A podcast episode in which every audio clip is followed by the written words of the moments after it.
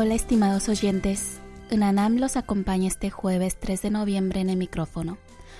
Es una gran pena para mí empezar Corea Diario de hoy con una lamentable noticia ya conocida por todos. El pueblo coreano está de luto por la avalancha ocurrida durante las celebraciones de Halloween en Itaewon el pasado sábado 29.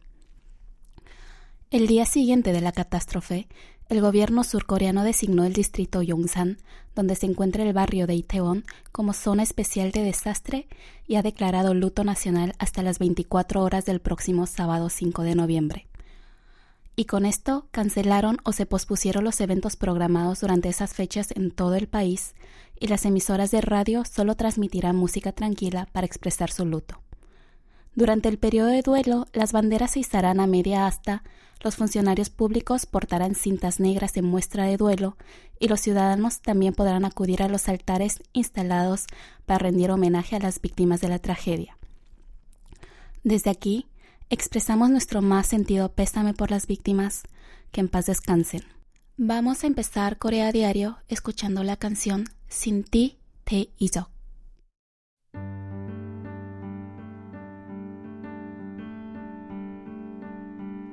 네가 없는 또 하루 해질 무렵에 네가 없는 골목길 어귀를 지나 네가 없는 놀이터 벤치 위에 누워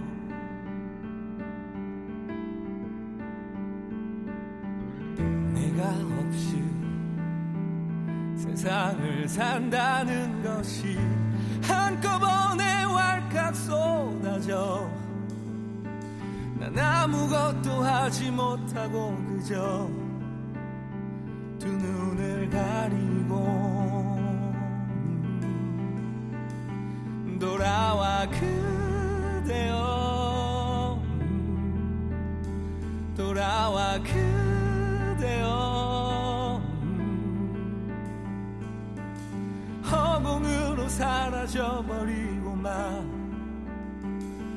무력한 외침이 돌아와 그대여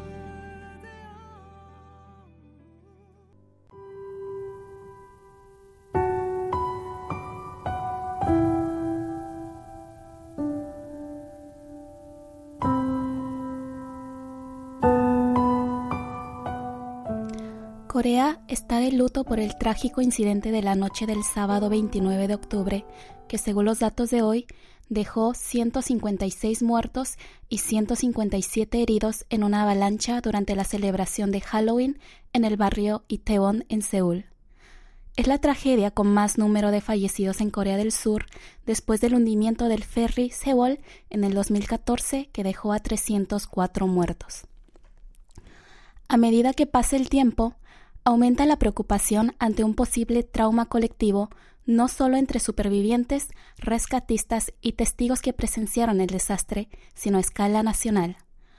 Entre otras cosas, se debe a que las noticias y las imágenes y videos de la tragedia circulan indiscriminadamente por las redes sociales, exponiendo a la gente a una sobredosis de información al tiempo de obligar a recordar constantemente los hechos. Esto puede causar impotencia y ocasionalmente provocar un trastorno de estrés postraumático pese a no haber vivido el incidente. El domingo 30 de octubre, la Asociación Neuropsiquiátrica de Corea emitió una declaración sobre el desastre de Itaewon e instó a las personas a abstenerse de ver en exceso contenidos relacionados con la tragedia, pues una constante visualización podría dejar la imagen de la catástrofe en la cabeza por mucho tiempo, pudiendo generar problemas de salud mental. Por eso, en la declaración se enfatiza evitar difundir videos y fotos de la escena de forma imprudente, primero, porque podría dañar la reputación de los difuntos y de las víctimas, y segundo, porque pueden traumar a un número indefinido de personas. En tanto, también inquieta los posibles discursos de odio, las críticas desmedidas o la difusión de hechos no identificados que empeore la situación, provocando traumas adicionales y dificultando aún más la recuperación del shock. La comunidad médica de salud mental recomienda recibir tratamiento psicológico activo tanto a los que vivieron el desastre directamente como a aquellos afectados de forma indirecta. Según la comunidad, los que estuvieron en el lugar de los hechos pueden sentir culpa y ansiedad por no haber podido evitar la tragedia, pese a no ser su culpa. Y entre aquellos que lo sufrieron de manera indirecta, por medio de fotos y videos, podrían tener ansiedad o insomnio al no poder sacar de su mente las imágenes del suceso. Después de un incidente, es normal sentir mucho dolor al principio, pero si se mantiene por más de un mes, se considera estrés postraumático y precisaría ayuda psicológica. El profesor Peck, presidente de la Sociedad de Estrés Traumático de Corea, estima que el número de gente que precise tratamiento psicológico podría llegar hasta 10.000 personas. Por eso, el Ministerio de Salud y Bienestar de Corea ha creado el Grupo de Apoyo Integrado Psicológico del Incidente de Itaewon, que ofrecerá ayuda a unas mil personas, incluidos aquellos que perdieron a sus seres queridos en el incidente o estuvieron en el lugar de los hechos.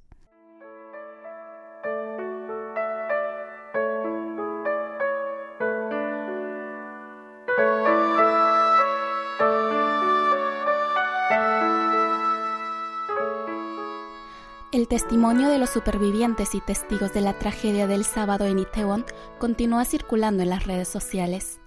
Algunos comentan lo que presenciaron en el lugar del incidente y otros tantos su sentir en aquel momento.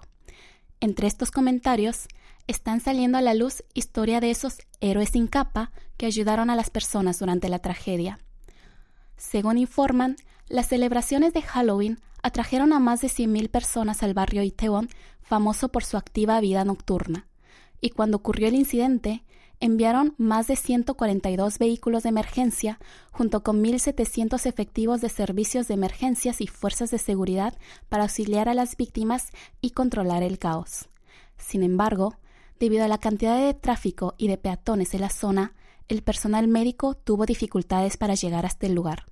Por eso, a falta de paramédicos que realizaran reanimación cardiopulmonar, muchos ciudadanos dieron lo mejor de sí para ayudar a las víctimas. Según relatan, mientras llegaba la ayuda, muchos civiles se ofrecieron como voluntarios tanto para trasladar a los pacientes como para realizar RCP.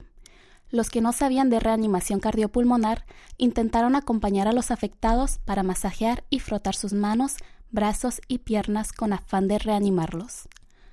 En uno de los videos que circula en las redes, un hombre se dirige a la multitud que está tras la cinta de prevención y pide voluntarios que sepan hacer reanimación cardiopulmonar y estén dispuestos a ayudar a las víctimas.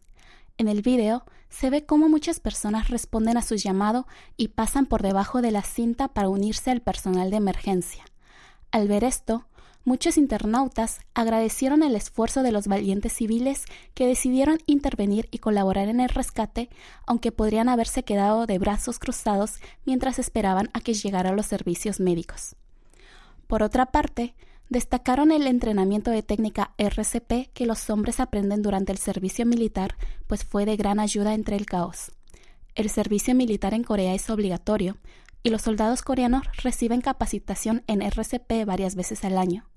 Se estima que, gracias a ello, muchas personas, pese a no ser personal médico, pudieron ayudar durante la catástrofe realizando reanimación cardiopulmonar. Hagamos una pequeña pausa y escuchemos un poco de música. La canción se llama Aliento y la canta Ihai.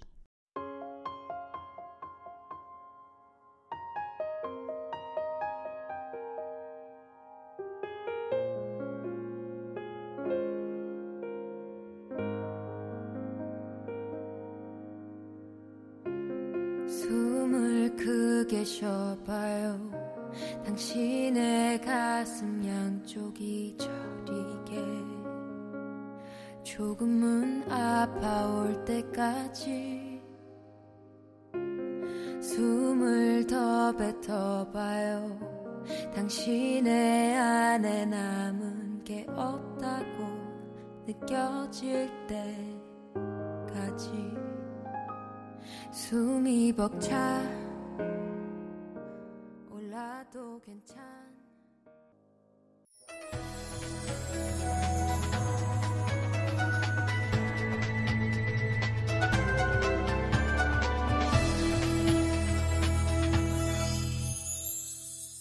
KBS World Radio Están escuchando Corea a Diario. Este jueves 3 de noviembre les acompaña en la conducción Unanam.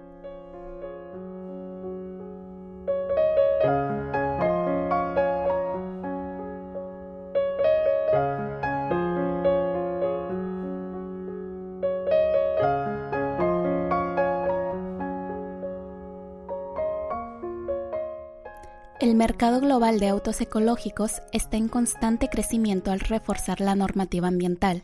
Corea, uno de los líderes en el mercado de vehículos, está muy pendiente de los cambios en el sector. De hecho, en el 2019, este país asiático ya anunció su meta de aumentar la cuota de mercado nacional de vehículos eléctricos y de hidrógeno hasta un 33% para el año 2030. En este contexto, veamos cómo está el mercado de automóviles verdes en Corea. Las ventas de enero a septiembre de este año de automóviles verdes en Corea, tales como vehículos eléctricos e híbridos enchufables, ya superaron las ventas anuales del año pasado. Esto se interpreta como un fenómeno derivado principalmente del precio del combustible, especialmente porque el diésel, que siempre ha sido un combustible rentable, y es más caro que la gasolina. Según datos de la Corporación Nacional de Petróleo de Corea, el precio promedio del diésel del 23 al 27 de octubre fue de 1.858 wones, que equivaldrían unos 1,3 dólares estadounidenses por litro, casi 200 wones, 0,14 dólares más que el de la gasolina.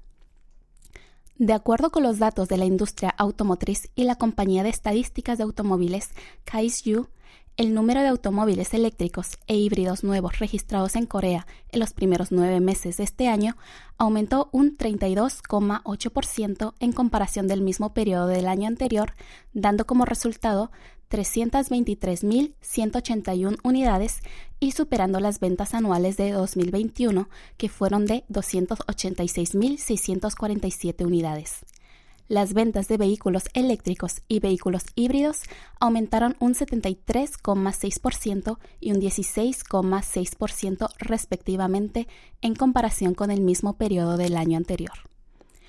Cabe destacar que las ventas de automóviles ecológicos de este año superaron a los automóviles diésel.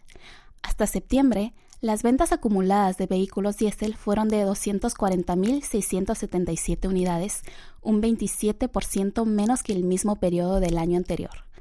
Esto indica que se han vendido 76.507 unidades menos que los autos ecológicos y 43.334 menos solo comparándolo con los autos híbridos. En el caso de los autos diésel, el año pasado se vendieron 430.023 unidades, 1,5 veces más que coches ecológicos y 2,3 veces más que coches híbridos.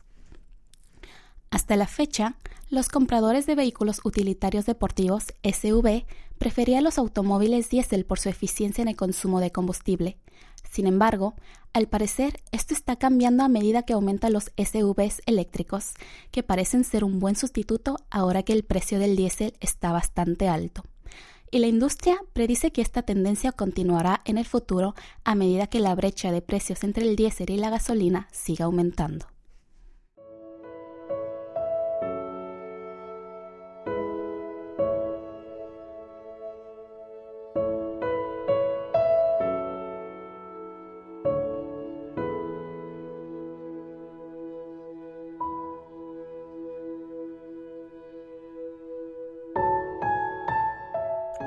El Museo Nacional de Arte Moderno y Contemporáneo de Corea anunció el lunes 31 de octubre que realizará la Semana del Arte Coreano 2022 en Estados Unidos durante cuatro días del 3 al 6 de noviembre. Este evento, que empieza hoy, fue organizado conjuntamente por la Universidad de Dartmouth y la Fundación de Corea, y consiste en una ponencia sobre el mundo de las obras de Bak, cuyas obras se exhiben en el Museo de Arte Hood y en el Museo de Arte Harvard, en un simposio internacional sobre arte contemporáneo coreano y taller de curadores. Veamos en detalle esos programas. El primer día, Pom Mo-yoon, director del Museo Nacional de Arte Moderno y Contemporáneo, dará una conferencia sobre el mundo de las obras del artista coreano Tae Bak. Durante la ponencia, el director Yoon hablará sobre la inspiradora carrera artística y las innovadoras obras del famoso pintor de tinta coreano, quien en la actualidad es reconocido como uno de los calígrafos y pintores de tinta más prolíficos de Corea del Sur. El segundo día, el viernes 4, se llevará a cabo el Simposio Internacional sobre el Arte Coreano desde la década de 1980, Dinamismo y Expansión. Este simposio consistirá en tres sesiones de presentaciones y debates que explorarán temas como las tendencias del arte coreano desde los años 80 hasta el presente, el arte feminista coreano, el trabajo del padre del videoarte, el coreano Nam Jun-baek, y la historia del diseño coreano. Los días 5 y 6 de noviembre llevarán a cabo el taller de curadores de arte coreano para graduados y curadores de nivel junior. Alrededor de 50 personas, incluidos curadores de arte coreanos e investigadores de arte provenientes de 24 importantes galerías de todo el mundo, participarán en el taller junto con estudiantes graduados con especialización en arte coreano o en arte de Asia Oriental que desean explorar este campo más a fondo. El evento está especialmente enfocado en ayudar a los participantes de nivel junior a lograr un mejor entendimiento del arte coreano y también para que establezcan contactos con expertos en el campo. Se espera que este programa, que se realiza por primera vez en el extranjero, sirva para presentar los diversos contextos del arte coreano en el exterior, apoyar a los curadores e investigadores de este género y a su vez aumente la accesibilidad del público extranjero al arte surcoreano.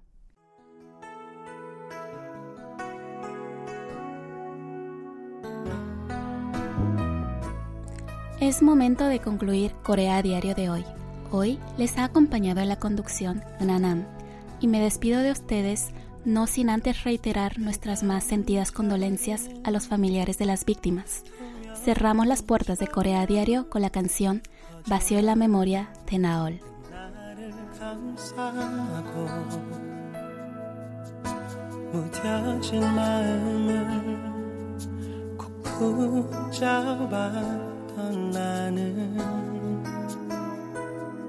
있던 나는 오늘도 이렇게 그대라는 시간은 날 그림자처럼